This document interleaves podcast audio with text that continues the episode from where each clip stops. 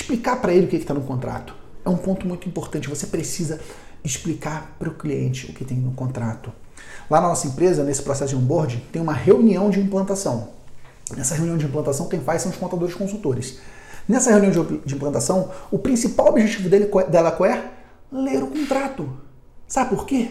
Porque o cliente não lê. E se o cliente não lê, não vai ficar claras as punições para ele.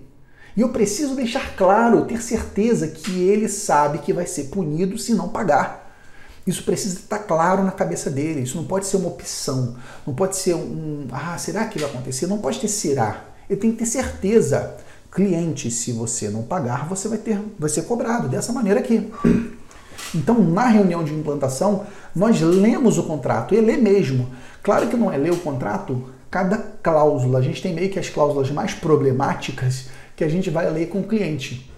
Tem muitas, muitas delas, já envio de documento eletrônico, o que o cliente precisa fazer. E o bom é que quando a gente faz isso, a gente aproveita para validar como é que estão as operações do cliente. Então eu falo, meu cliente, você tem que mandar para mim os eventos variáveis da folha. E a gente aproveita e pergunta, como é que é a tua folha?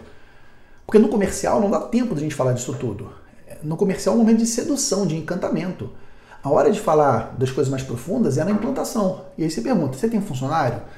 É verdade, você tem funcionário. Você paga de tudo por dentro? Não paga por dentro? Olha, meu cliente, que perigo que você está correndo.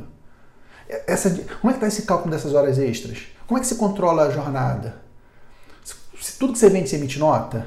Tudo que você paga está pegando nota fiscal, é o RPA, gerando RPA? Você está mandando os documentos, você está fazendo controle financeiro? É no momento que a gente lê o contrato que a gente faz um checklist no cliente.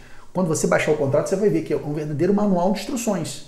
É um manual de instruções com punições caso o cliente não cumpra.